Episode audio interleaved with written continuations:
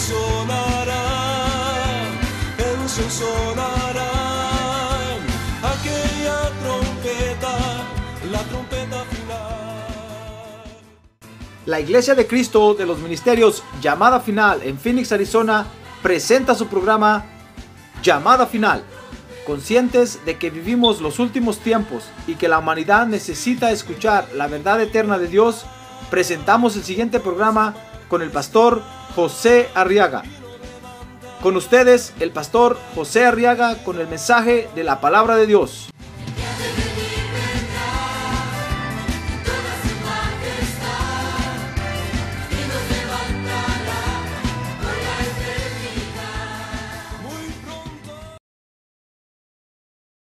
y acompáñeme a estudiar la Biblia, hermano.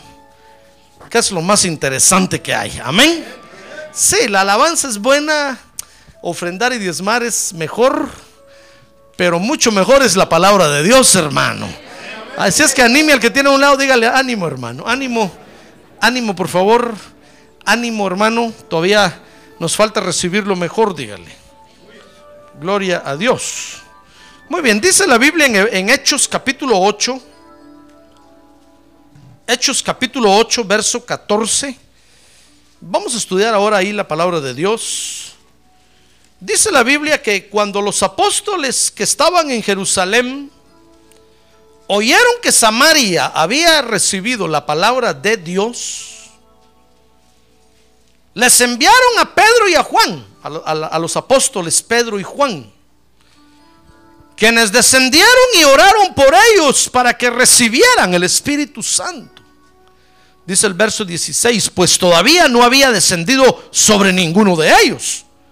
Solo habían sido bautizados en el nombre del Señor Jesús. Entonces les imponían las manos, verso 17, y recibían el Espíritu Santo. Y cuando Simón vio que el Espíritu se daba por la imposición de las manos de los apóstoles, ¿sabe qué hizo este, este creyente? ¿Qué lee usted que hizo ahí en voz alta? ¿Qué, le, qué hizo? Oh, les ofreció dólares. Les ofreció money. ¿Y sabe qué decía? Dice el verso 19 que decía, dame también a mí esta autoridad. De manera que todo aquel que sobre quien ponga mis hermosas y limpias manos, reciba el Espíritu Santo. Gloria a Dios. Muy bien.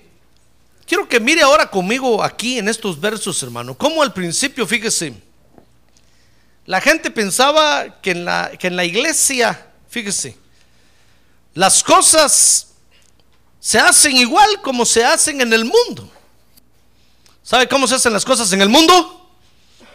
Le pregunto, ¿sabe cómo se hacen las cosas en el mundo? ¿Sabe? ¿Sabe, verdad? Mordiendo. a pura mordida, hermano. Ya desde entonces mordían. Fíjese que un día se le acercó, se le acercó una gente al Señor y le dijeron, le dijeron, Señor, ¿qué tenemos que hacer para ser salvos? Y sabe, el Señor les dijo, a, los que son policías, les dijo, dejen de morder. Eso les dijo, fíjese, hermano. Así es que la mordida, no crea usted que es una invención de ahorita. Es, es un es más viejo que la maña de pedir fiado. Pues fíjese que, que este hombre, dice el verso 18, Simón, llamado Simón, un creyente, ofreció dinero para obtener los dones de Dios. Mire cómo venimos nosotros a la iglesia a veces, hermano. Venimos pensando que las cosas aquí en la iglesia se hacen igual como se hacen en el mundo. No le digo que una vez vino una hermana conmigo a decirme, pastor, vengo para que me garrotee. Yo, le, la miraba con un bate en la mano ahí. Yo le dije, ¿qué, ¿qué, me está diciendo? Sí, vengo para que me dé una buena garroteada. Es que yo no entiendo, me dijo, y mi papá solo así me hacía entender. Hermano, dije yo, qué cosas tremendas. Como a veces pensamos que en la iglesia las cosas se hacen como se hacen en el mundo, hermano. Por eso nosotros, fíjese, a veces tenemos una mala imagen del Padre, porque nuestro Padre tal vez fue un garroteador con nosotros, hermano. Y venimos a la iglesia pensando que Dios es así. Venimos a la iglesia pensando que el pastor es así. Una vez me dijo un hermano, yo le dije, hermano, ¿y por qué no había venido a hablar conmigo? Me dijo, es que yo, es que yo sabía que usted me iba a regañar. Casi llorando. Le dije, cálmese, hermano, yo no estoy aquí para regañar a nadie. Y un consejo le puedo dar a usted. Tal vez un poquito, a veces un consejo con un poquito de, chile y pimienta. Pero yo no estoy aquí para regañarlo. Usted hasta adulto, hasta grande. Entonces nosotros venimos, fíjese, venimos a la iglesia pensando a veces que las cosas en la iglesia se hacen como se hacen en el mundo. Creemos que el pastor aquí es un gran patriarca y que tiene que tomar control de todas las vidas. Sí, no, hermano. Si yo también soy oveja como usted, también necesito ser salvo igual que usted. No crea usted que yo estoy en el cielo y tengo la cabeza ya metida. No, hermano. Si aquí todo lo trabajamos en equipo, si no, la obra de Dios no camina. Amén. Muy bien, entonces las cosas en la iglesia no se hacen como se hacen en el mundo, hermano. Pero este Simón, fíjese que pensaba que, que se hacía como en el mundo. Dice el verso 18 que les ofreció dinero para obtener los dones de Dios. Y entonces con este hecho yo quiero que nosotros, que usted vea ahora conmigo, hermano, que tenemos que entender a Dios. A ver, diga, yo tengo que entender a Dios. A ver, diga, ya Dios me entendió a mí. Quiere levantar su mano y decirle gracias, Señor, porque ya me entendiste a mí. Sí, levante su mano, déjela levantar y dígale gracias, Señor. Tú ya me entendiste a mí. Ahora baje su mano. ¿Sabe? Dice la Biblia que por eso vino Jesús a la tierra, para entendernos, hermano. Mire, mire lo que hizo Dios. Ahora nos toca a nosotros ponernos en los zapatos de Dios y entender a Dios. Entonces tenemos que entender a Dios, fíjese, en el hecho de que los dones de Dios no se compran ni se venden. Amén. Sí, los dones de Dios, hermano, no se compran ni se venden. Fíjese que si nosotros entendemos a, Dios en esto, es, es algo sencillo. Pareciera sencillo. Pero a veces nosotros queremos comprarle a Dios algo. A veces ayunamos para que Dios nos dé. Y el ayuno no es para que Dios nos dé. La Biblia dice que el ayuno es para romper ataduras de impiedad en nuestra alma, hermano. A veces nosotros ofrendamos para que Dios salve a, nuestro familiar. No, hermano, los dones de Dios, la salvación no se compra ni se vende. Es un error si usted está dando dinero para que alguien se salve. A Dios no lo puede usted comprar, hermano. Lo, único que usted puede hacer es orar y clamar y decirle, Señor, ten misericordia de mi familia. Sálvalos, alcánzalos. Amén. Pero los dones de Dios no se compran ni se venden.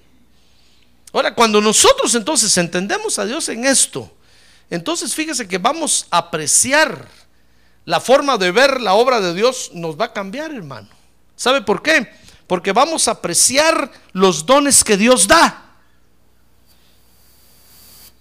Vamos a, apreciar los dones sobrenaturales que Dios da. Porque nos vamos a dar cuenta, fíjese que Dios los da a quien Él quiere. Amén. Sí.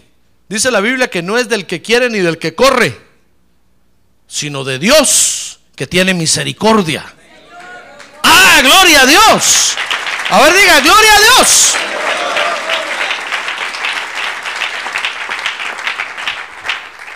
Pero cuando nosotros no entendemos a Dios en esto, hermano, nosotros oímos una profecía y decimos, ya, ya está la hermana. Es que como es, como es muy protegida del pastor. No, hermano, no es eso. Dios le da los dones a quien quiere. No le digo que hizo hablar a la burrita de Balaam. Ay, hermano. Y dígale usted a Dios, Dios, ¿por qué hiciste hablar? Dios es Dios, hermano. ¿Comprende? Entonces tenemos que entender a Dios en eso, porque entonces cuando vemos un don de Dios fluir en alguien, le vamos a decir gracias Padre porque has tenido misericordia de nosotros. Gracias porque estás usando a esta hermana, estás usando a este hermano. Gracias porque estás usando a este hombre, a este pastor para predicar. Pero a veces nosotros creemos que, que alguien está ahí porque compró, porque dio, porque pagó. la iglesia de Cristo no se mueve así, hermano. Otras iglesias tal vez. La iglesia de los romanos, la iglesia de los griegos, la iglesia de cualquier otro tal vez se mueve así, pero la iglesia de Cristo no se mueve así. ¡Ah, gloria a Dios! ¡Gloria a Dios! La iglesia de Cristo, la iglesia de Cristo no vende indulgencias para que alguien se salve, hermano. No. La iglesia de Cristo no vende aceite santo para ungir la cabeza verde de este peludo. No, hermano. Los dones de Dios no se compran ni se venden. Él sana a quien Él quiere. Y yo podré orar por usted mil veces y Dios no lo sana. Y tal vez hoy en la noche usted durmiendo en su cama va a llegar el mismo Señor y Él mismo lo va a sanar ahí. Ah, gloria a Dios, hermano. A ver, diga, gloria a Dios. ¿Y a ver qué importante es entender a Dios en esto? Es que si no vamos a caer en el error de querer comprar a Dios, hermano, querer comprarle un milagro a Dios, querer, querer comprarle, comprar algo en la iglesia, un privilegio, un favor, una oración.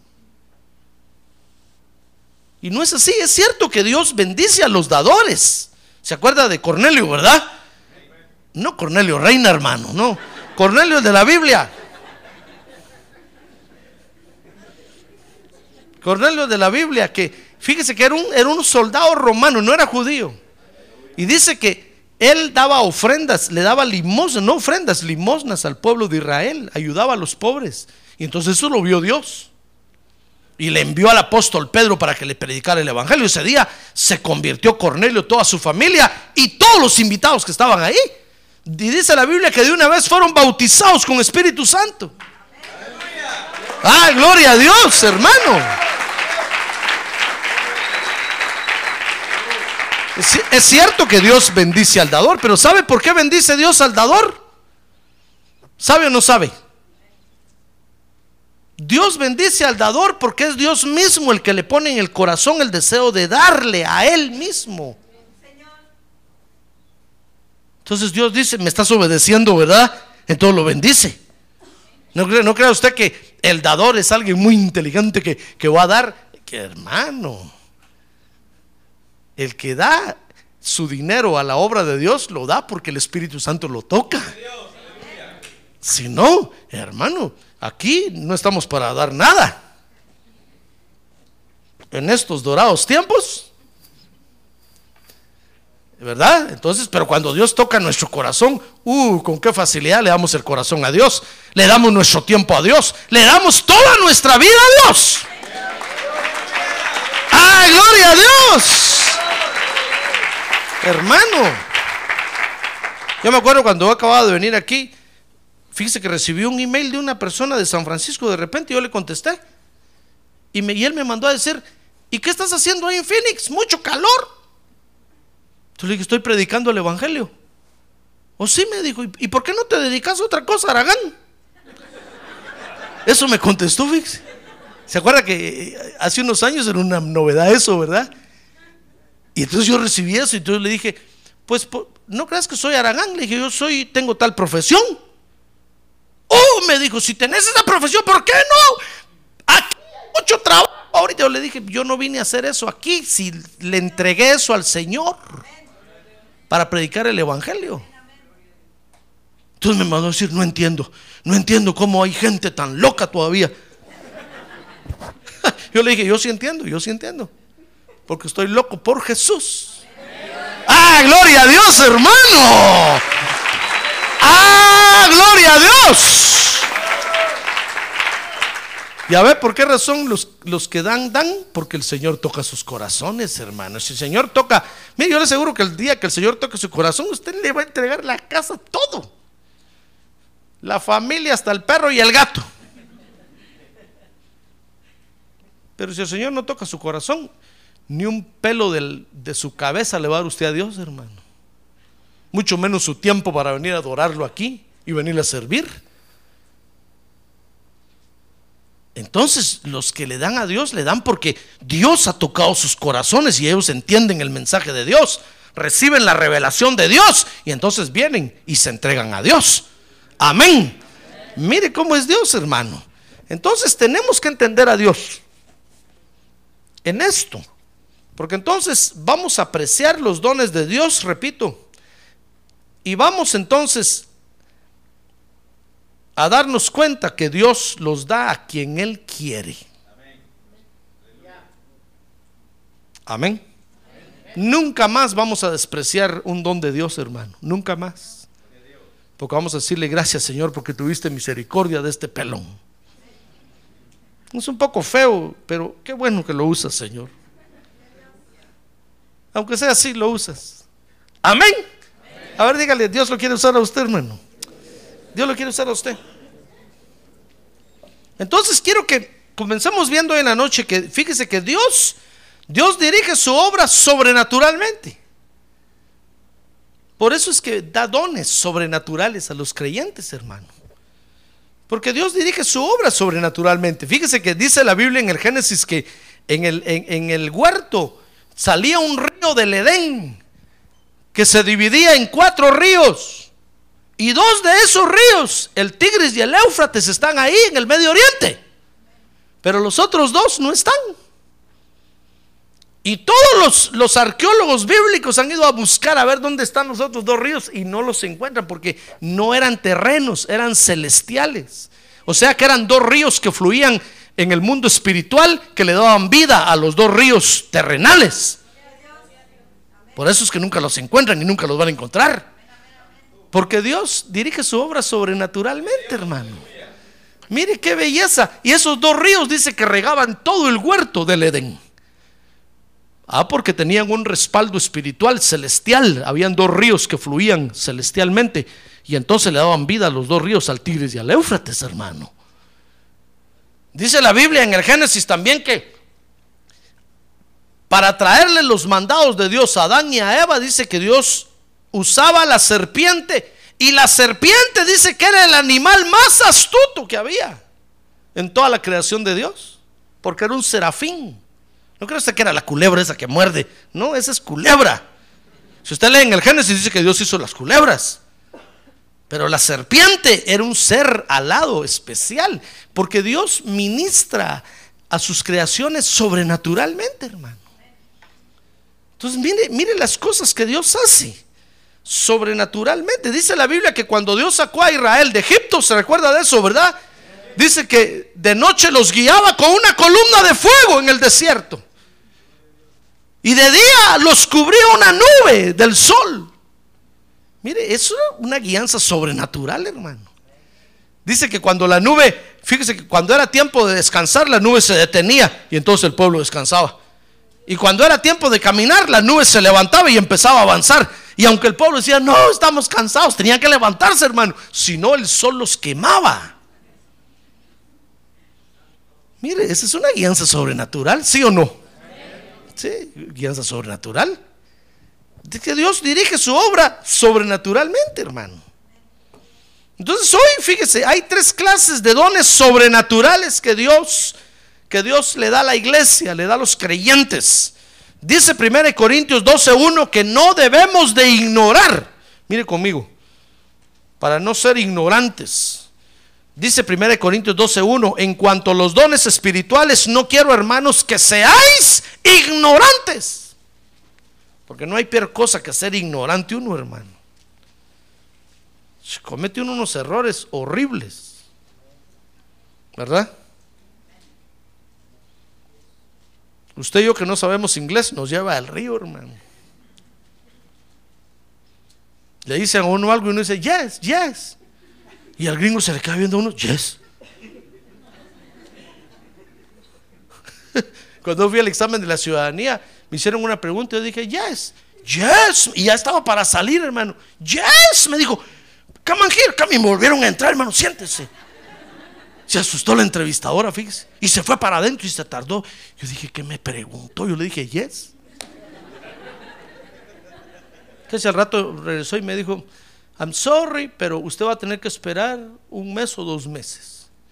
tenemos que enviar sus papeles al FBI. Dijo, ¿y why? Because I am good man. Solo eso sé decir, hermano. Entonces me dijo, pero es que usted me, ahorita que le pregunté algo, usted me dijo, yes. Y por eso se va. dije, ¿qué, qué me preguntó? Dos meses me tuve que esperar en bar, que hace años de eso, gracias a Dios. Pero no hay peor cosa que ser ignorantes. Y, y hay creyentes que ignoran los dones espirituales de Dios, hermano. No los quieren aceptar. Y es un hecho, es real que Dios ministra hoy a la iglesia sobrenaturalmente. Sobrenaturalmente nos da de su palabra, sobrenaturalmente nos guía con su espíritu, sobrenaturalmente, hermano. ¡Ah, gloria a Dios! Si no fuera por lo sobrenatural de Dios, no aguantaríamos. Dice la Biblia que los ángeles vienen a nuestro culto y sobrenaturalmente nos ministran en el culto. Cuando usted está con las manos levantadas adorando a Dios, un ángel se le pone al lado y lo abraza y le ministra fortaleza, paz. Y usted recibe fuerzas, hermano. Mire, esas ministraciones son las que nos hacen seguir adelante. Yo me recuerdo que en un culto yo estaba un día tocando el piano, hermano. Pues en, la otra iglesia donde rentábamos había un piano de madera a un lado y yo lo iba a tocar. Pues confundí a los, a los hermanos que tocan instrumentos, porque yo estaba aprendiendo, hermano. Yo estaba tocando ahí, ya no aguantaba. Yo estaba tocando, Él es el poderoso de Israel. Y yo estaba pensando, fíjese, Señor, necesito unas vacations. Hawái, Cancún. Y ya me lo tocaba con el piano yo. Ya no aguantaba, me sentía físicamente agotado. Pero de repente, fíjese, hermano, que como que me hubieran echado un balde de agua fría encima. Porque entró el momento de la adoración y yo dejé de tocar. Le dije al hermano que estaba diciendo, dame el micrófono, agarré el micrófono y, y, empecé a ministrar. La iglesia ese día todos caímos borrachos, todos. Una borrachera terrible. Y cuando terminó el culto me dijo un hermano, yo sé lo que le pasó, hermano, venga para acá. Yo vi cuando usted estaba tocando el piano y vi que usted ya no aguantaba. Dios me abrió los ojos y miré que usted estaba diciendo vacations. Entonces fíjese que miré que se le salió un ángel de allá atrás, se paró a su lado y le puso la mano encima. Y cuando el ángel le puso la mano encima, usted se puso de pie, agarró el micrófono y empezó a ministrar. Uy, le dije, eso era lo que necesitaba, hermano una administración sobrenatural de Dios. Ah, gloria a Dios, hermano. Gloria a Dios. Después el Espíritu Santo me decía, ¿querés vacaciones? Decía, ya no, Señor, no, no, no, ya no. ¿Quién está pidiendo vacaciones? No, no, no. Yo quiero seguir adelante, quiero seguir adelante. Mire, porque es lo único que nos hace seguir adelante. Por eso cuando usted, cuando usted ya no aguante, dígale, Señor, yo necesito una administración sobrenatural. Solo tú me puedes dar fuerzas para seguir adelante en este asunto. Porque tenemos que estar aquí hasta cuando el Señor regrese, hermano. Y usted ya no aguanta. Imagínese. Y yo ya no aguanto. ¿Quién va a aguantar? Entonces Dios, como sabe eso, sobrenaturalmente viene y ministra a la iglesia. Amén. Es Dios el que sobrenaturalmente le da fuerzas a usted, hermano, para que se remonte como el águila y se eleve a las alturas. ¡Ah, gloria a Dios! Entonces no podemos ignorar eso, dice el apóstol Pablo ahí, que no seamos ignorantes de eso, porque no vamos a aguantar, hermano, no la vamos a hacer. Dice 1 Corintios 12, 4 que los dones espirituales hay nueve dones que el Espíritu Santo da. Dice el verso 5 que el Hijo da, tiene dones también, son los cinco ministerios. Y dice el verso 6 que el Padre también tiene dones y son las operaciones sobrenaturales que él, que él da, que Él hace en la iglesia. Amén. Dice, dice la Biblia en 1 Corintios 14, 3 que los dones del Espíritu Santo son para exhortar, consolar y edificar. Dice la Biblia que los dones que el Hijo da, los cinco ministerios. Dice Efesios 4, 12 que son para capacitar y son para edificar. Dice Efesios 4, 14 que son para que dejemos de ser niños ¿Ya ve por qué Dios tiene pastores, evangelistas, profetas, apóstoles y maestros? Para que dejemos de ser niños, hermano. Mire, para qué el Hijo da los dones sobrenaturales. Dice Efesios 4:13 que el Hijo da los cinco ministerios para que nos desarrollemos a fin de dar las cinco estaturas que tenemos que dar tenemos que dar cinco estaturas, hermano. ¿Qué nivel irá usted? Pero si no ha pasado de un pie. Y tiene que crecer cinco pies. Mire por qué el Hijo da los dones, los dones a la iglesia. Porque solo así vamos a crecer. Vamos a dar la estatura que tenemos que dar. Amén. Cinco estaturas. Y dice la Biblia que, los dones del Padre, ¿sabe para qué son? Mire Efesios 1.10. Ve este verso conmigo.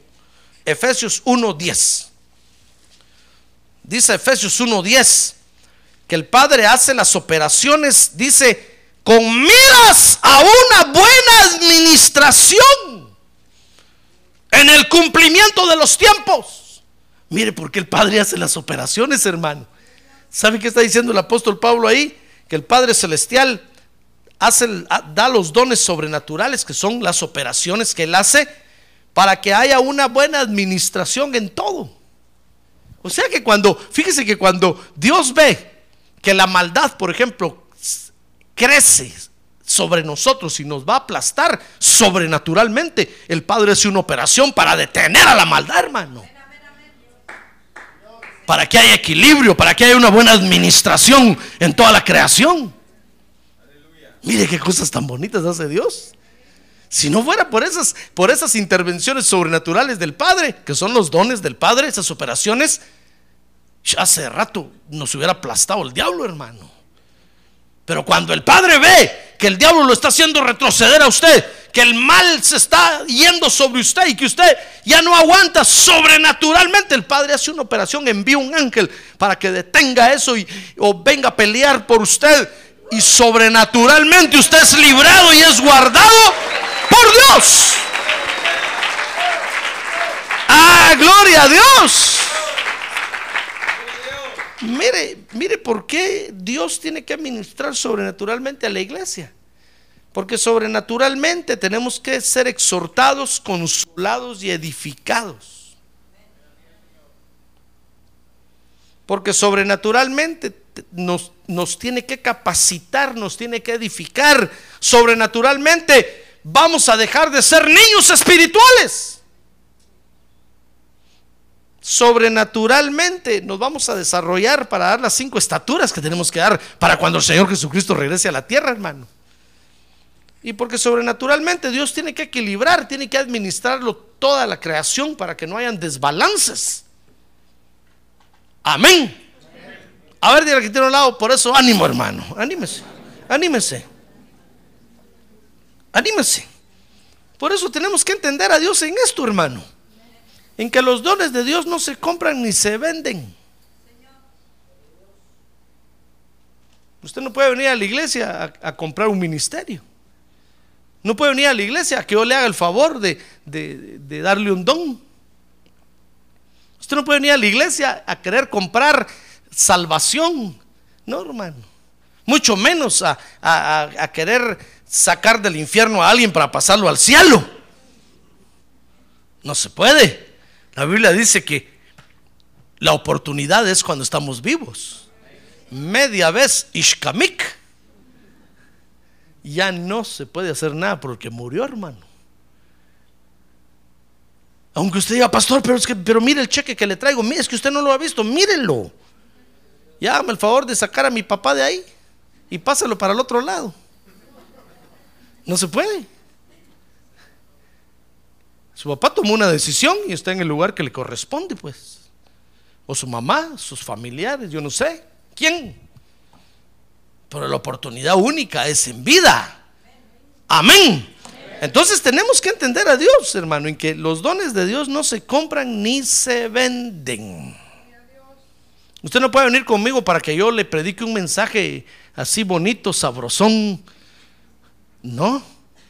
Si el pastor deja de predicar así, mejor predique más, un mensaje más humanitario, así más suavecito. No, hermano. No se puede. Los dones de Dios no se compran ni se venden. Amén. Sí. Ya, entonces empezamos a ver que Dios usa a quien Él quiere. Y lo usa como quiere. Amén. Amén. Entonces, para entender a Dios en esto, ¿quiere usted entender a Dios en esto? Muy bien. Vamos a estudiar entonces la Biblia, hermano. A ver, anime atrás, tiene un lado, dígale ánimo, hermano. Ánimo, dígale, porque ahorita, ahorita vamos a empezar a estudiar la Biblia. Entonces, para entender a Dios en esto, mire, estoy viendo el reloj para que no crea que no. En primer lugar, tenemos que saber, fíjese, que Dios usa sobrenaturalmente a quien Él quiere usar. Mire, es, es, algo sobrenatural. Por ejemplo, el que da un mensaje en lenguas es algo sobrenatural, hermano. El que da una profecía es algo sobrenatural. Usted no puede venir a pensar aquí a decir, no, es que el pastor les dice primero qué van a decir. Y entonces lo dicen. No, hermano. Usted no puede venir a decir, no, es que como, como saben quién soy y de dónde vengo, ya, ya me están profetizando. No, hermano. No, la iglesia de Cristo no hace esas cosas feas. La iglesia de Cristo, en la iglesia de Cristo Dios usa sobrenaturalmente a quien Él quiere usar. Eso es lo primero que tenemos que, que saber. Mire, por ejemplo, Hechos 8.5. Vamos a estudiar ahí, pues. Libro de Hechos, capítulo 8. 8, 8. 8 con cachucha. Libro de Hechos, capítulo 8, verso 5. Dice que Felipe, descendiendo a la ciudad de Samaria, les predicaba a Cristo. Mire, por ejemplo, ahí, ahí ve usted a un Felipe evangelista, hermano porque Dios lo usaba sobrenaturalmente. Dice Hechos 8:14 que cuando los apóstoles que estaban en Jerusalén oyeron que Samaria había recibido la palabra de Dios, les enviaron a Pedro y a Juan. Usted ve ahí a dos hombres, Pedro y Juan, pero eran apóstoles. Y como Dios los usaba era que confirmaban la fe de los creyentes. Mire, a uno Dios lo usa evangelizando, predicando en las calles. Y a otros Dios los usa llegando a confirmar a los que han aceptado a Cristo como Salvador. Es algo sobrenatural.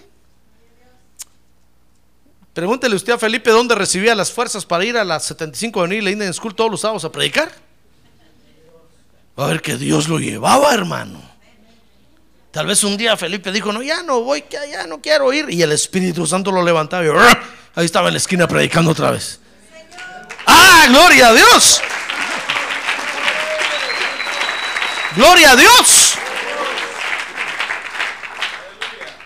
Y la iglesia es beneficiada con eso porque el evangelio se predica.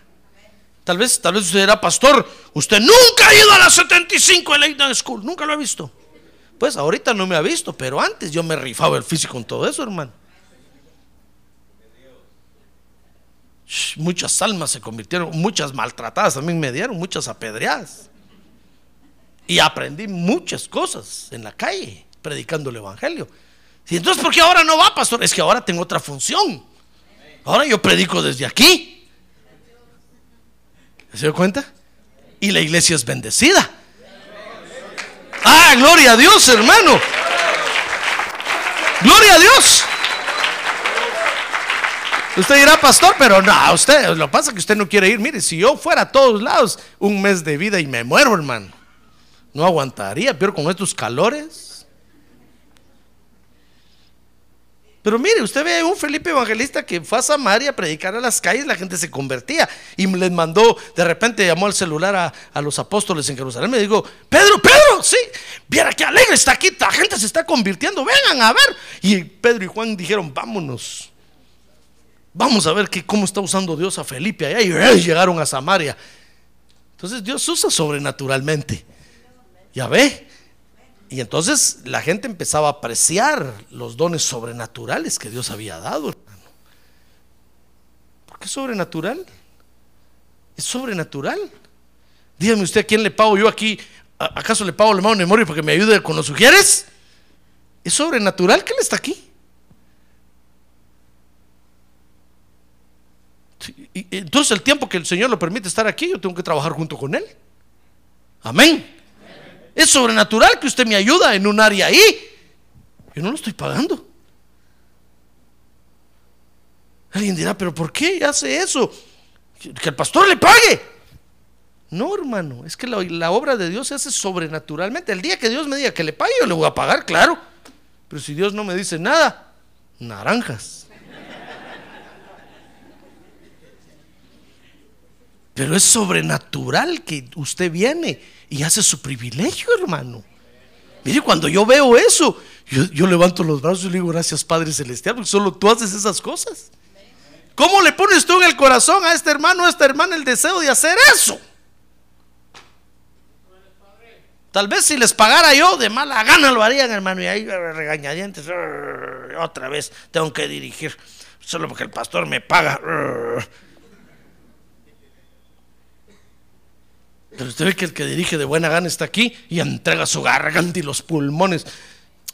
Pues Eso es algo sobrenatural. Amén. Si cuando usted va a su trabajo, ahí está con el machete cortando el césped, hermano. De mala gana y mira al patrón allá que ya se fue, esconde el machete. Se pone debajo del árbol. Cuando mira que ya pues. ¿Verdad? Si así son todos los trabajos, hermano. Uno trabaja al ojo del amo. Pero aquí en la iglesia no es así. Esto es sobrenatural. ¿Quién le pone a usted el deseo de venir y servirle a Dios? Es algo sobrenatural, ¿ya se dio cuenta? ¡Ah, gloria a Dios! Es el Espíritu Santo de Dios. Por eso cuando alguien viene conmigo y me dice, mire pastor, ya no quiero. Yo le digo, ok, pues está bien, a ver, entréguenme las llaves y todo, va, que le va bien. Sí, ¿Por qué no le rogó, hermano, que se quede? No, no, no, no. Si sobrenaturalmente Dios lo trae y ya es tiempo que se lo lleve, ni modo que yo lo voy a agarrar. Hermano, la obra de Dios, Dios la ministra sobrenaturalmente. Mira, entonces ahí mira Felipe evangelizando y Pedro y Juan como apóstoles confirmando lo que ellos hacían. Entonces, en primer lugar, tenemos que, tenemos que saber que Dios usa sobrenaturalmente a quien Él quiere. Por eso cuando usted me ve aquí predicando, diga, dígale Dios, gracias por el pastor, gracias porque sobrenaturalmente está ahí. Mi profesión no es pastor, hermano. Ni orador. Ya ve que lo duerma usted. Si fuera orador, no lo dormiría. Ya ve, soy un gritón. Es que no, no es mi profesión esto. Sobrenaturalmente estoy aquí.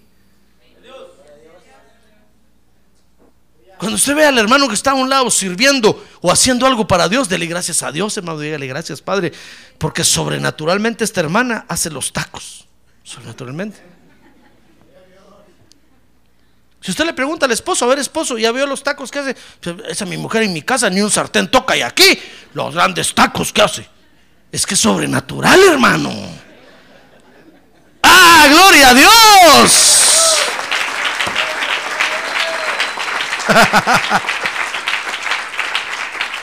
No le digo que allá afuera trabajamos a empujones y a regañadientes. Y aquí yo le digo, fíjese hermano que quiero meter un cable. Cuando miro ya está usted subido ahí arriba. ¿Por dónde, pastor? Dígame. Yo, bájese hermano, todavía no. Digo, este hermano, ¿a qué hora se subió ahí? Es que es algo sobrenatural que lo empuja a uno. ¿Verdad?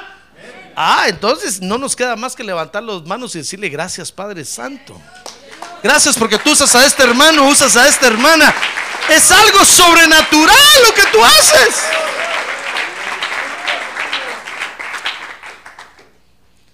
Entonces, tenemos que saber que Dios usa sobre. A ver, diga, gracias Dios porque me usas sobrenaturalmente.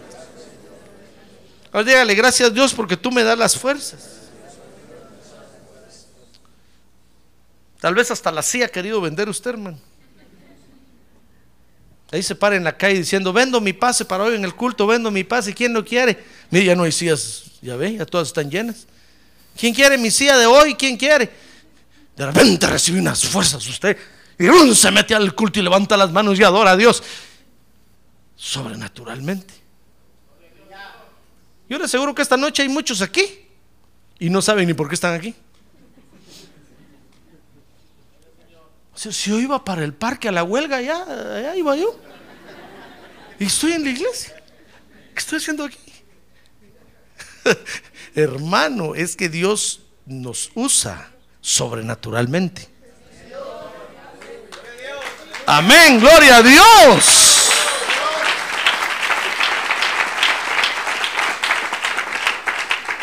Ya ve que eso nos, eso nos, cuando nosotros empezamos a entender a Dios en eso, eso apreciamos lo que Dios hace, hermano.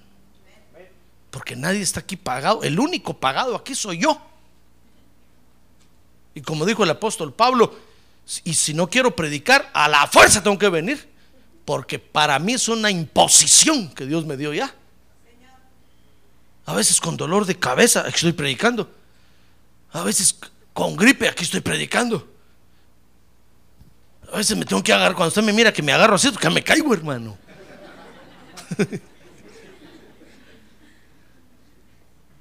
Pero usted no.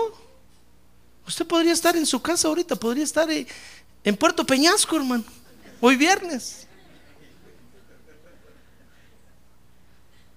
Pero el Espíritu Santo lo trae sobrenaturalmente. ¿Ya se da cuenta de eso?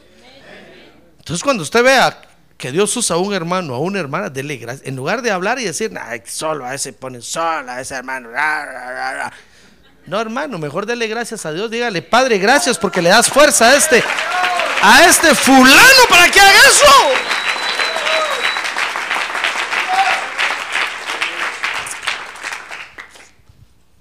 Entonces, en segundo lugar, tenemos que saber que en la administración sobrenatural que Dios hace, ocurren cosas fuera de lo común. Por eso no se va a extrañar usted si de repente un ángel se le acerca y le habla, hermano. No va a decir, ¡Ah! Halloween. No, hermano, es un ángel de Dios. Bueno, usted tiene derecho de probarlo, como dice la Biblia. Tenemos que probar a tu espíritu. Porque cuando nosotros, cuando la iglesia es ministrada sobrenaturalmente, así como usted y yo estamos, si no le digo que el pastor allá de la iglesia que rentábamos me dijo un día, porque miraba cómo hacíamos nosotros las cosas, me dijo, mire, ¿cómo hace usted, cómo hace usted para, para que toda la iglesia venga a hacer las cosas? Porque yo aquí me dijo, si yo le digo a unos hermanos que van a cuidar el parqueo, me apedrean.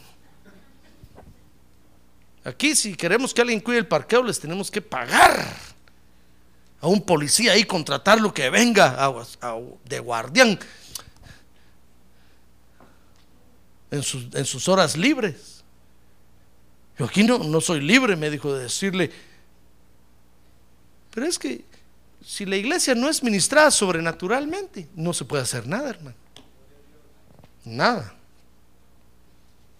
Pero cuando la iglesia es ministrada sobrenaturalmente, ocurren cosas fuera de lo común. Mire, mire aquí, mire, comparémonos con esta iglesia. Aquí dice Hechos capítulo 8, versos 6 y 7. Mire ahí, Hechos 8, 6 y 7. Dice, y las multitudes unánimes prestaban atención a lo que Felipe decía.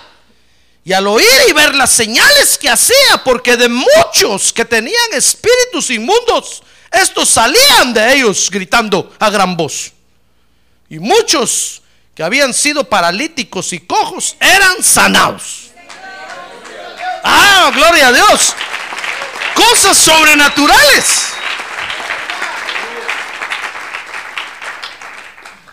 Por eso cuando estoy predicando aquí de repente me quedo viendo así, es porque estoy viendo algo en alguien, hermano. Dios me abre los ojos de repente, fíjese. De repente empiezo a ver a uno orejón, orejón. Digo, ¿qué le pasa a ese hermano? Padre Santo, este por qué tiene las orejas tan grandes. No va a pensar que el Espíritu me dice para oírte mejor. No, hermano.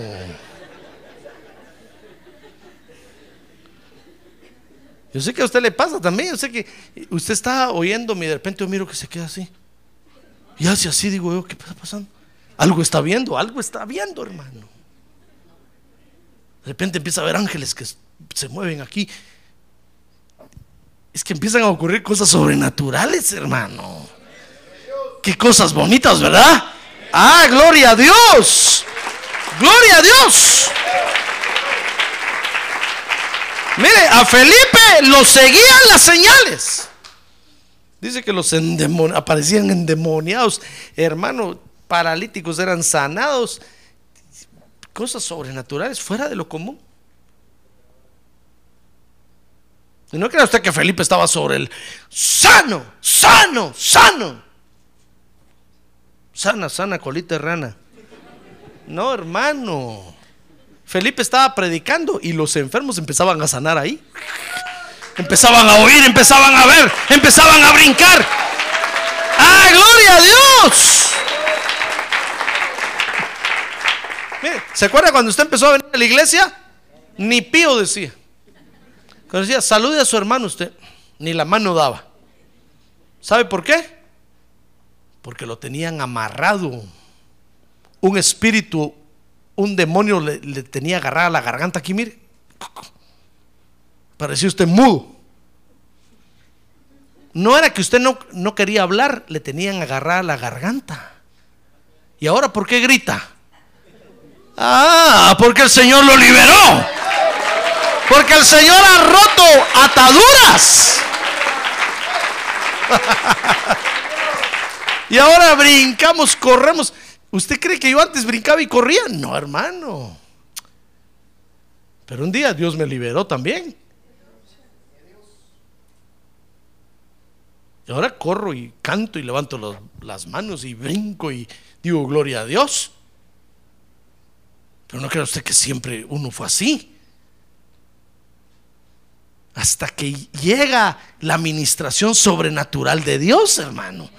Por eso le digo que empiezan a ocurrir cosas sobrenaturales. Mire, Felipe lo seguían las señales. Dice Hechos 8:15 que Pedro y Juan oraban y todos eran bautizados con el Espíritu Santo. Miren, ahí Hechos 8 dice el verso 15.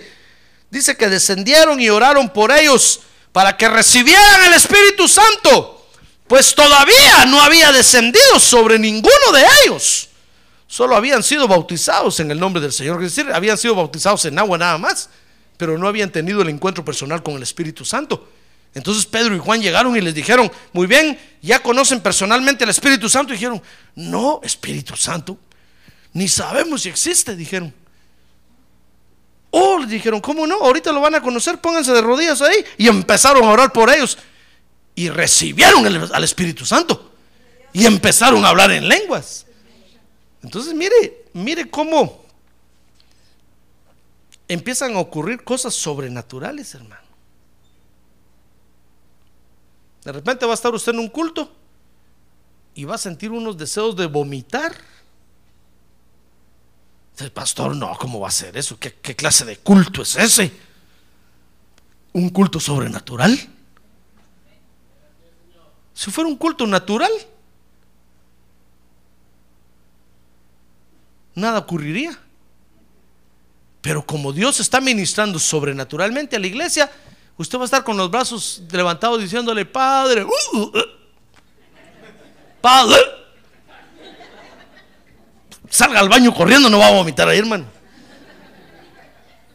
Entonces al baño vaya otra vez y diga, Padre, padre ahí vomite.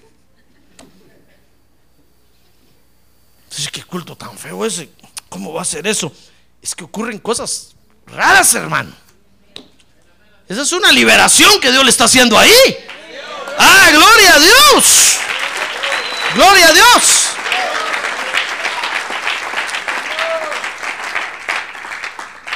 Le hablo de esto porque, porque cuando, nos, cuando empezamos a entender a Dios en esto, Entonces ocurren cosas sobrenaturales. No se va a asustar, hermano. Ni se vaya a escandalizar. Si de repente alguien empieza a gritar ahí, no se escandalice. Pero si yo estoy predicando y de repente alguien se para y sale, no se asuste. Son cosas sobrenaturales que pasan. Amén. Mire entonces, dice Hechos capítulo 8, verso 13. ¿Qué le parece que es tan sobrenatural lo que pasa que hasta los enemigos del Evangelio se convierten al Evangelio? Mire, Hechos 8:13 dice, y aún Simón mismo, ¿se acuerda que había un mago ahí, verdad? Se llamaba Simón. Y de repente hasta ese mago aceptó a Cristo como Salvador, hermano. De repente aquí se va a sentar a su lado el brujo de las siete calles allá, no se va a asustar. No decir, uy, no, yo no me siento al lado de ese. Dios me limbre.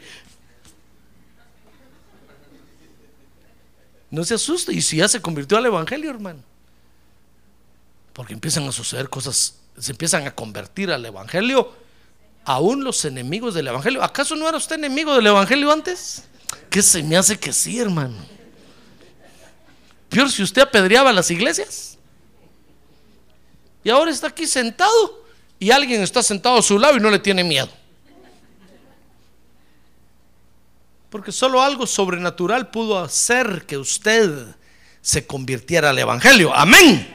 Muy bien, entonces ahora, si nosotros entendemos a Dios en esto, entonces no vamos a cometer el error que cometió este Simón. Simón no entendía, hermano. No entendía que en la iglesia las cosas no se hacen como en el mundo. Porque la iglesia es ministrada sobrenaturalmente. Ahora, si nosotros no entendemos, por eso tenemos que entender a Dios. ¿Quiere usted entender a Dios?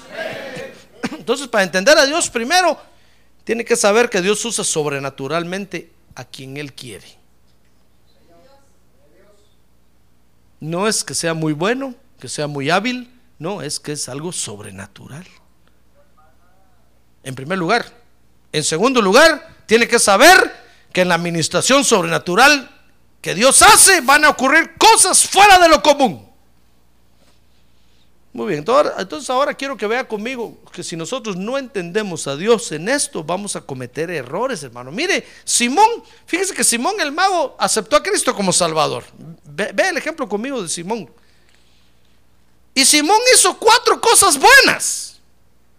En primer lugar, dice Hechos 8:13, que se sometió bajo la autoridad de los ministros. Fíjese que después que aceptó a Cristo como Salvador, se sometió bajo la autoridad de los ministros. Vea conmigo, dice, y aún Simón mismo creyó. Y después de bautizarse en agua, continuó con Felipe. Y estaba atónito al ver las señales y los grandes milagros que se hacían. Entonces es un, es un creyente que se somete bajo las autoridades de los ministros. Felipe le dijo, muy bien, Simón, ya aceptaste a Cristo, así va, ahora bautízate en agua. Amén, dijo, con mucho gusto, se bautizó en agua. Ya te bautizaste en agua, Simón, sí, ya me bauticé, ahora vas a ser Ujier, párate ahí. Y ahí estaba Simón de Ujier, hermano, recogiendo las ofrendas. Y todos decían, el mago se convirtió al Evangelio. Ahí estaba Simón, obediente a las autoridades. Dice Hechos 8:18 que la segunda cosa buena que hizo es que externó lo que tenía en el corazón. Porque tarde o temprano tenemos que sacar lo que tenemos en el corazón, hermano. Mire, dice Hechos 8:18. Lea conmigo. Abra su Biblia ahí, dice que cuando Simeón vio que el Espíritu se daba por la imposición de las manos de los apóstoles, les ofreció dinero. Y entonces dice que les dijo, dadme también a mí esta autoridad. De manera que todo aquel sobre quien ponga mis manos reciba el Espíritu Santo. Mire, sacó lo que tenía en el corazón. Y eso es bueno, hermano. Nosotros tenemos que sacar lo que tenemos en el corazón. Pues porque es parte de la obra que Dios está haciendo en nosotros. Ahora, si usted no quiere sacar lo que tiene en el corazón y lo guarda y lo calla,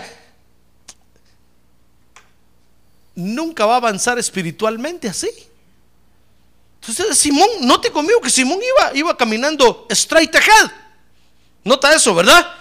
Fíjese que primero se sometió a las autoridades. Después externó lo que tenía en el corazón. En tercer lugar, dice la Biblia que se dejó ministrar por los ministros. Mire, dice Hechos 8:23. Dice, porque cuando Pedro oyó lo que Simón dijo, dice que le dijo, veo que estás en hiel de amargura, le dijo el apóstol Pedro. Mire, por el don de ciencia y en cadena de iniquidad. Pero Simón respondió y le dijo, rogad vosotros al Señor por mí, para que no me sobrevenga nada de lo que habéis dicho. Mire, la tercera cosa buena que hizo Simón entonces es que se dejó ministrar por los ministros. Cualquier otro, cualquier otro se hubiera ofendido, hermano. Le ha dicho, bueno, usted Pedro, ¿qué se está creyendo? ¿Por qué me insulta así? ¿Quién dice que yo tengo? Yo no tengo nada de eso, ni estoy así. Rechazo, renuncio en el nombre de Jesús, hubiera dicho. Pero sabe, se humilló a la autoridad de los ministros y se dejó ministrar. Pedro le dijo lo peor ahí. Y Simón lo aceptó. Simón dijo, rueguen por mí, por favor, oren por mí, pues, que Dios me libere de esto. ¿Quieres saber la cuarta cosa buena que hizo? Dice Hechos 8:25, que no sirvió de tropiezo para que se predicara el Evangelio.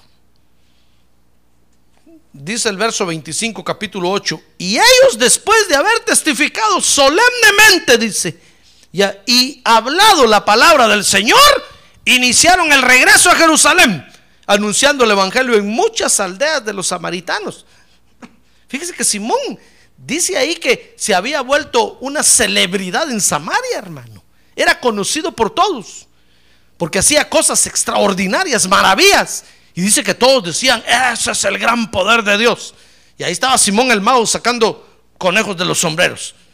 Tenía todos asustados y se convirtió al Evangelio. ¿Y qué le parece que convertido al Evangelio, no lee usted ahí que Simón haya empezado a hacerle la guerra a los apóstoles y a Felipe? No, sino que no sirvió de tropiezo, hermano, sino que se sometió a las autoridades, se ministró el corazón, aceptó que Pedro lo liberara y dejó que predicaran con tranquilidad. Porque eso es lo que nosotros tenemos que hacer. Amén. Eso es lo que tenemos que hacer, hermano. Mire, Simón estaba haciendo lo correcto. Pero el error de Simón el mago, fíjese, porque no entendía a Dios en esto, y yo quiero que por eso usted y yo entendamos a Dios en esto, porque si no, vamos a cometer el error de Simón el mago. Tal vez usted va caminando bien el Evangelio, se convirtió a Cristo, se bautizó en agua, está sometido bajo las autoridades, y no se está oponiendo a que se predique el Evangelio, sino que al contrario, está, apoyando al pastor, está apoyando a la iglesia y va todo caminando bien. Pero si no entendemos a Dios en esto, entonces vamos a cometer ese error que cometió Simón. Fíjese que el error de Simón el mago fue que pensó que con su dinero podía ser de los privilegiados. Dice 8 Hechos 8, 17, que cuando vio las señales, dice que las quiso comprar con su dinero, eso se llama sobornar. Usted puede estar caminando bien en el Evangelio, hermano, pero si de repente usted dice, no, voy a, darle un sobrecito cerrado al pastor así debajo de su tapete de su escritorio, para que me dé ese privilegio. Va a cometer el error que cometió Simón el Mago, hermano. Porque los dones de Dios no se compran ni se venden. A ver, dígale que tiene un lado, hermano, Dios no se compra ni se vende.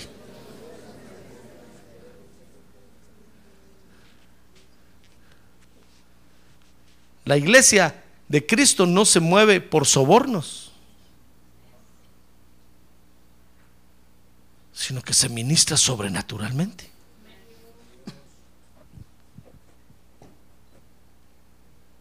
Cuando vio las señales, las quiso comprar con su dinero. Y entonces dice Hechos 8:20, lea conmigo eso.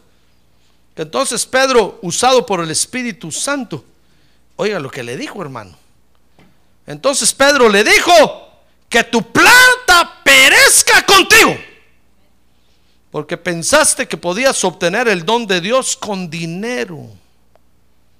Mire, el dinero que usted le da a Dios, hermano, su tiempo que usted le da a Dios, en ningún momento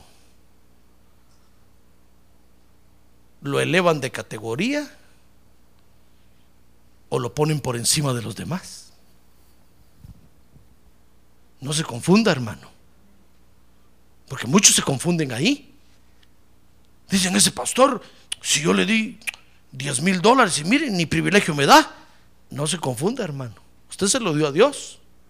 No me lo dio a mí. Usted puede decir, no, es que tanto que apoyé yo la obra de Dios ahí y de último, ni las gracias me dieron. No se confunda, hermano. Porque la iglesia de Cristo no se mueve así. Si usted lo hizo, lo hizo para Dios. Si usted dio su dinero, se lo dio a Dios. Ahora, si usted lo hizo pensando que podía adquirir un favor el día de la necesidad. Ah, porque fíjese que hay muchos que piensan y dicen, cuando están en necesidad y ven que la iglesia no hace nada, dicen, no, pero es que tanto que has servido ahí, tanto que has dado, tanto que has ayudado, y el pastor ni una ofrenda te recoge. No, hermano, las cosas no son así. La iglesia, acuérdese que la iglesia no es humanista. El cristianismo no es humanismo. El cristianismo es una operación sobrenatural de Dios en la tierra, hermano. Y a quien Él quiere, auxilia. A quien Él quiere, no auxilia. A quien Él quiere, usa. Y a quien Él quiere, no usa. No es del que quiere ni del que corre. Ah, gloria a Dios. Entonces muchos creen que la iglesia se mueve así. Y la iglesia no se mueve con el mundo, se mueve, hermano.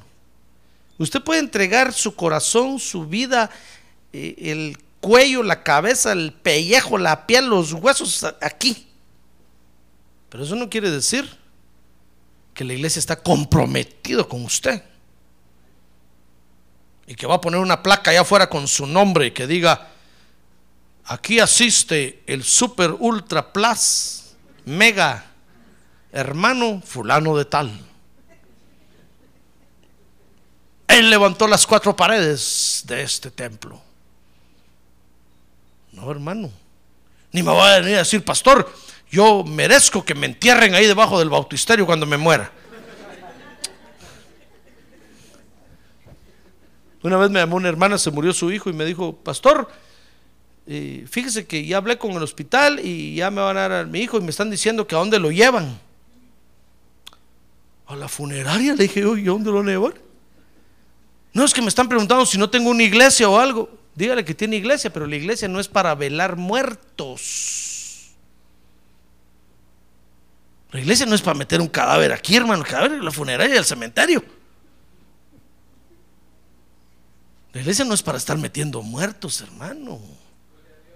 El día que yo me muera, por favor, no me van a venir a traer aquí, me van a poner aquí, voy a llorar, pastor.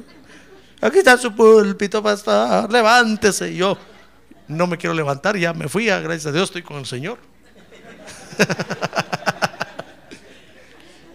ni se les va a ocurrir traerme aquí, llévenme a la funeraria, hermano, ahí que me velen. Si no, ni me velen, de una vez llévenme al cementerio y entiérrenme. Entonces me dijo, es que me están preguntando si, si le digo, usted tiene iglesia, pero en la iglesia, la iglesia de Cristo no, no, no es para velar muertos. Yo le dije, ¿usted cree que yo soy un enterrador? Fíjese, yo le dije, su hijo nunca vino a la iglesia. De repente se asomaba por ahí y ahora se murió y quiere que yo lo vele. y le dije, ¿en qué cosas está usted que está creyendo que es el Evangelio? Yo soy un predicador del Evangelio, le dije, no soy un enterrador de muertos, por favor. Uy, no, me dijo, qué pastor, nunca pensé que no sé qué. Pues diga lo que se le dé la gana, le dije, pero En la iglesia no se velan muertos. ¿Y entonces por qué otras iglesias? Porque no saben, le dije. Son tontos. La iglesia es una reunión para adorar y alabar a Dios. Para hacerle fiesta a Dios. No es para estar velando muertos, hermano. Si cuando alguno de, nosotros se ha muerto, hemos tenido que ir a la funeraria, claro, con todo respeto, honramos al cuerpo en su última, en su último tacuche, en su última morada, y lo enterramos. Y ahí terminó. Pero nosotros sabemos que pronto se va a volver a levantar y lo vamos a volver a ver. ¡Ah, gloria a Dios! ¡Gloria a Dios! Pero ¿para qué vamos a traer un cadáver aquí? Para que quede un espíritu de muerte rondando aquí, hermano. Y después en el día yo vengo a trabajar aquí, fíjese, y me asomo ahí y digo, uy, yo si veo el féretro todavía aquí, hermano. No, no confunda hinchazón con gordura. No confunda la magnesia con la gimnasia. Que se muere. Si muere en Cristo, gloria a Dios, aleluya, amén. Vamos y lo enterramos. Pero ese no está hablando muertos.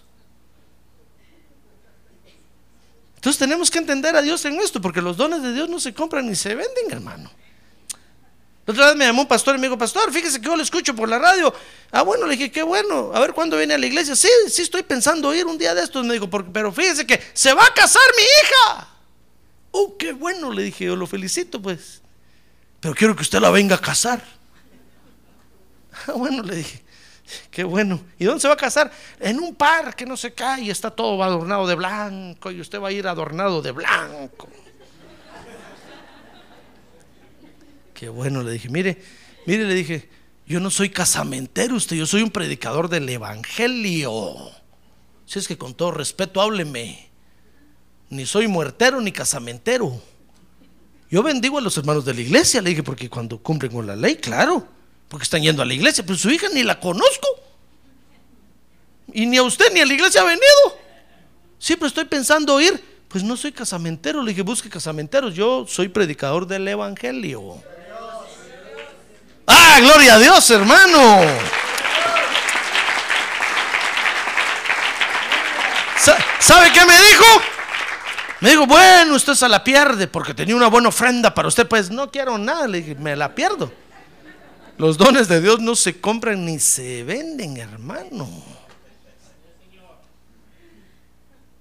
¿Comprende? Mire, usted es miembro aquí de la iglesia, ¿verdad? A ver, busquen la membresía ahí de los hermanos. Pero si el día que usted se enferme, Dios me dice que no lo vaya a ver, yo no voy a ir, hermano. Óigame bien, yo no voy a ir. Y aunque después usted ande diciendo ese pastor tan feo, ni siquiera me vino a ver, porque Dios me dijo que no fuera, no voy. ¿Y qué? Si toda la vida estuve yo ahí y ahora ni siquiera. Pues Dios me dijo que no fuera. ¿Se acuerda cuando Jesús le fueron a decir que Lázaro estaba enfermo? Marta y María dijeron, ya va a venir el Señor. Ya ahorita agarra el, el caballo número 5 y se viene corriendo. Dice que pasaron dos días y Jesús no llegaba. Pasaron cuatro, Lázaro se murió. Lo enterraron, pasaron cuatro días y Jesús no llegó. Y entonces Jesús dijo, ah, de veras que te... Un telegrama, Lázaro eh, agoniza, urge santos óleos, ven pronto. Jesús dijo, ve, tengo un telegrama aquí en la bolsa. No, el Señor sacó su computadora, un email, un email, Lázaro agoniza. Lázaro, vamos a verlo, dijo que el Señor, se me había olvidado. Y cuando el Señor llegó cuatro días después, salió Marta a decirle, "Eh, ¿ahora para qué? Le dijo.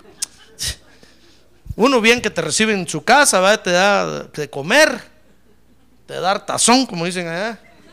Bien que pasas aquí a tragar cuando andas predicando. Y ahora que te necesitamos, ni te asomaste.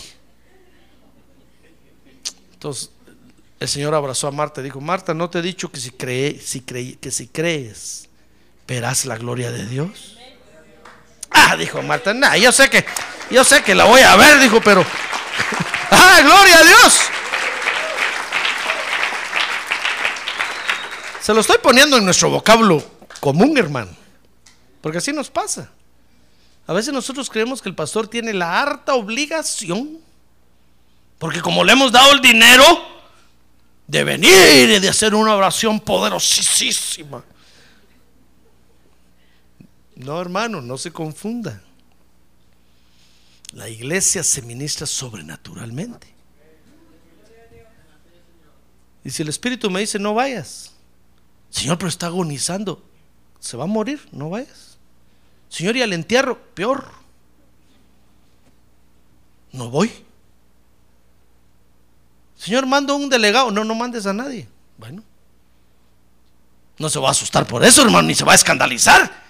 Le va a decir, uy, ese pastor tan feo, ay, qué horrible, ahí no hay amor. Es que la iglesia se ministra sobrenaturalmente, hermano. ¿Usted quiere amor? Vaya amor internacional. Ahí hay mucho amor. Ahí le van a ministrar mucho amor. Aquí la iglesia de Cristo se ministra sobrenaturalmente. ¿Comprende cómo son las cosas?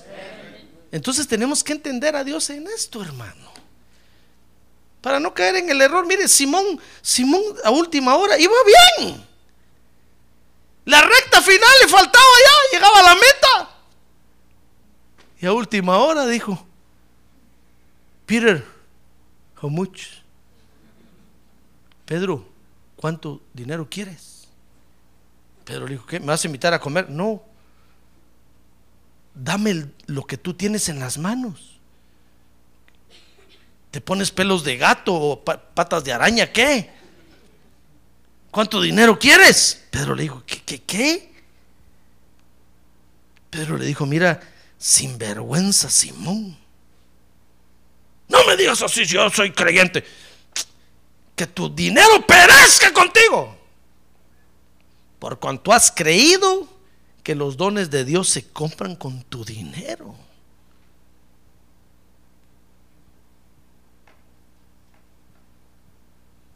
¿Le, volvería, le, darían ganas a usted de volver a la iglesia, sí o, sí o no? No me conteste, no me conteste.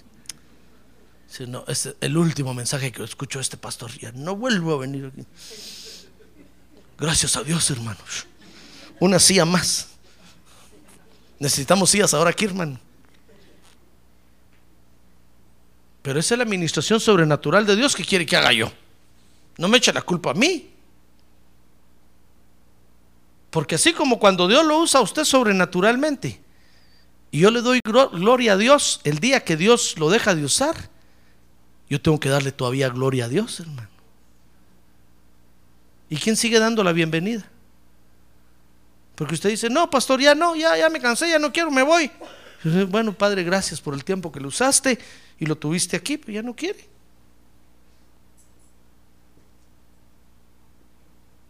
¿Y quién va a seguir dando la bienvenida? Yo tengo que ver quién la da o la doy yo. Pero yo no le digo, Dios, qué, qué fea la iglesia. Esos hermanos ahí ni vienen a su privilegio. Todos, todos se van, todos se... Yo no le digo a Dios eso, hermano. Porque yo entiendo a Dios en esto. Yo entiendo que Dios lo usa a usted sobrenaturalmente. Entonces el tiempo que Dios lo usa, yo levanto las manos y digo, gracias Padre Santo porque lo estás usando. Y me voy a gozar porque es tu gloria sobre la tierra. Y el día que usted no quiere,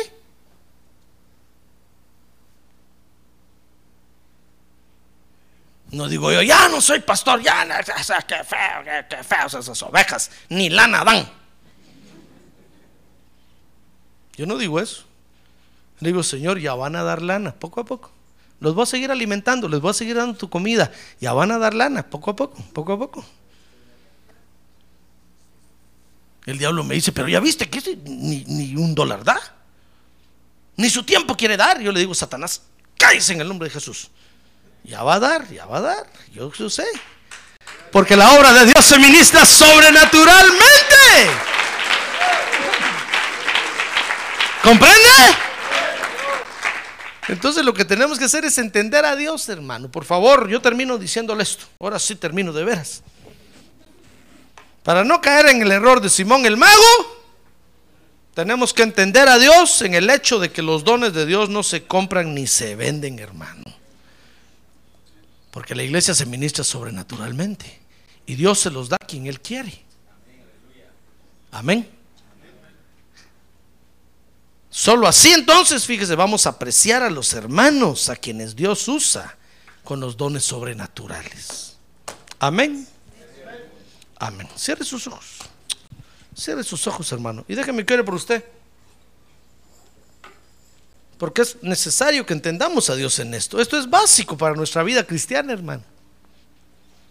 Si no, vamos a caer en el error de pensar que la iglesia se mueve igual como el mundo se mueve.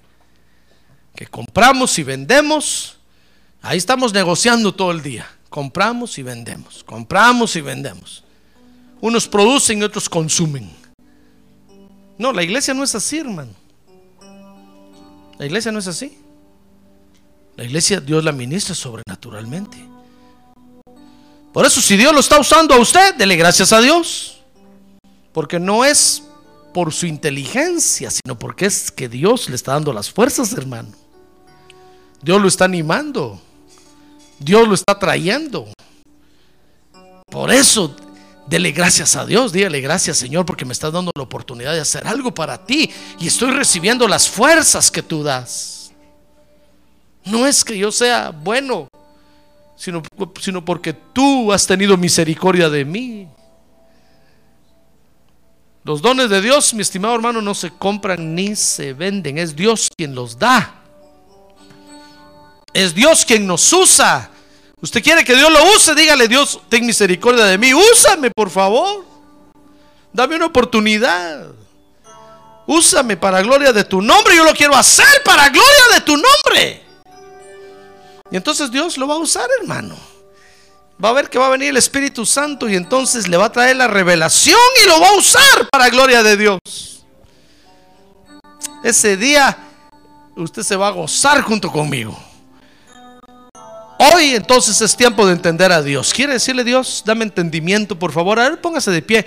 Levante su mano en alto y dígale Dios, abre mi entendimiento, por favor. ¿Sabe? Por eso el apóstol Pablo dice, oraba por la iglesia y decía, Dios dice, les escribió diciéndole, yo oro porque Dios abra, les toque el entendimiento, para que ustedes comprendan a Dios. Hoy nos toca a nosotros entender a Dios, hermano. Quiere decirle Dios, toca mi entendimiento, abre mi entendimiento, dame inteligencia, por favor, para comprenderte en esto, en que tus dones no se compran ni se venden sino que tú usas a quien tú quieres usar. Dame entendimiento para ver esto, Señor. Padre, yo te pido que abras el entendimiento de tu pueblo hoy, por favor, para que el día de mañana no cometamos ese error de pensar que hemos comprado el servicio, que hemos comprado al pastor, que hemos comprado a los hermanos, que hemos comprado los dones, que hemos comprado el privilegio no, caer, no queremos caer en ese error, Padre Santo. Por, por favor, abre nuestro entendimiento. Abre el entendimiento de tu pueblo, Señor. Que venga el espíritu de revelación esta noche. Y que abra nuestro entendimiento, por favor. Que venga tu espíritu de inteligencia. Y que nos dé la inteligencia para entenderte a ti, oh Dios. Porque solamente de esa manera vamos a apreciar lo que está sucediendo en tu obra. Solamente de esa manera vamos a apreciar lo que tú haces con cada uno de mis hermanos, Señor. Abre nuestro entendimiento, Padre, en el nombre de Jesús. En el nombre de Jesús.